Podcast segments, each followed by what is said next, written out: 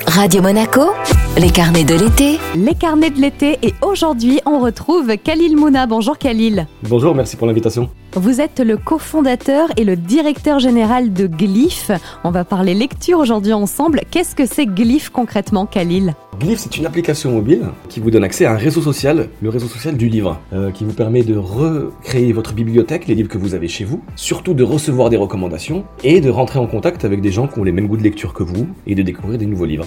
Si je comprends bien, Khalil, en fait, on recrée la bibliothèque qu'on a à la maison, mais en version plutôt digitale. Exactement, il suffit de scanner le code barre qu'il y a derrière chaque livre, et à ce moment-là, vous allez voir les personnes qui lisent les mêmes livres que vous, euh, découvrir de nouvelles lectures, et surtout, chaque jour, Glyph vous proposera 13 nouveaux livres à lire, 13 nouvelles recommandations que vous pouvez trier.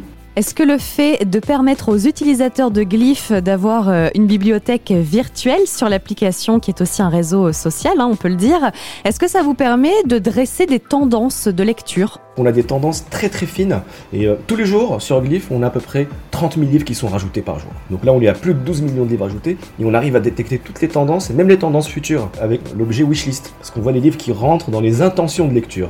Alors Khalil Mouna, la question pour l'été 2021, quelles sont les tendances, les best-sellers? Qu'est-ce que vous pouvez euh, analyser euh, grâce à l'application Glyph?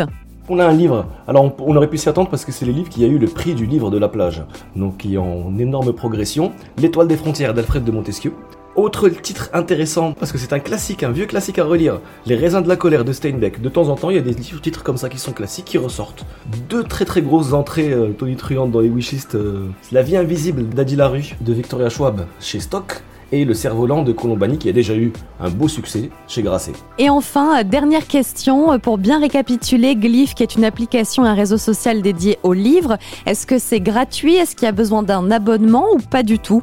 Glyph c'est complètement gratuit. Mais, euh, mais ça ne veut pas dire que c'est vous le produit. Hein. C'est gratuit parce qu'en fait, notre financement se fait avec les éditeurs. Nous sommes un moyen de communication pour les éditeurs vers les lecteurs, qui était un petit peu difficile avant. Là, on permet au monde de l'édition d'avoir un lien direct avec les lecteurs très ciblés et choisis. Merci beaucoup Khalil Mouna d'avoir été avec nous. Merci beaucoup. C'était donc un coup de projecteur sur l'application Glyph. Ça s'écrit GL2EPH si vous souhaitez la télécharger. Et je vous rappelle les quatre livres qui devraient être extrêmement lus cet été hein, d'après Glyph. La vie invisible d'Adi Larue, signé Victoria Schwab.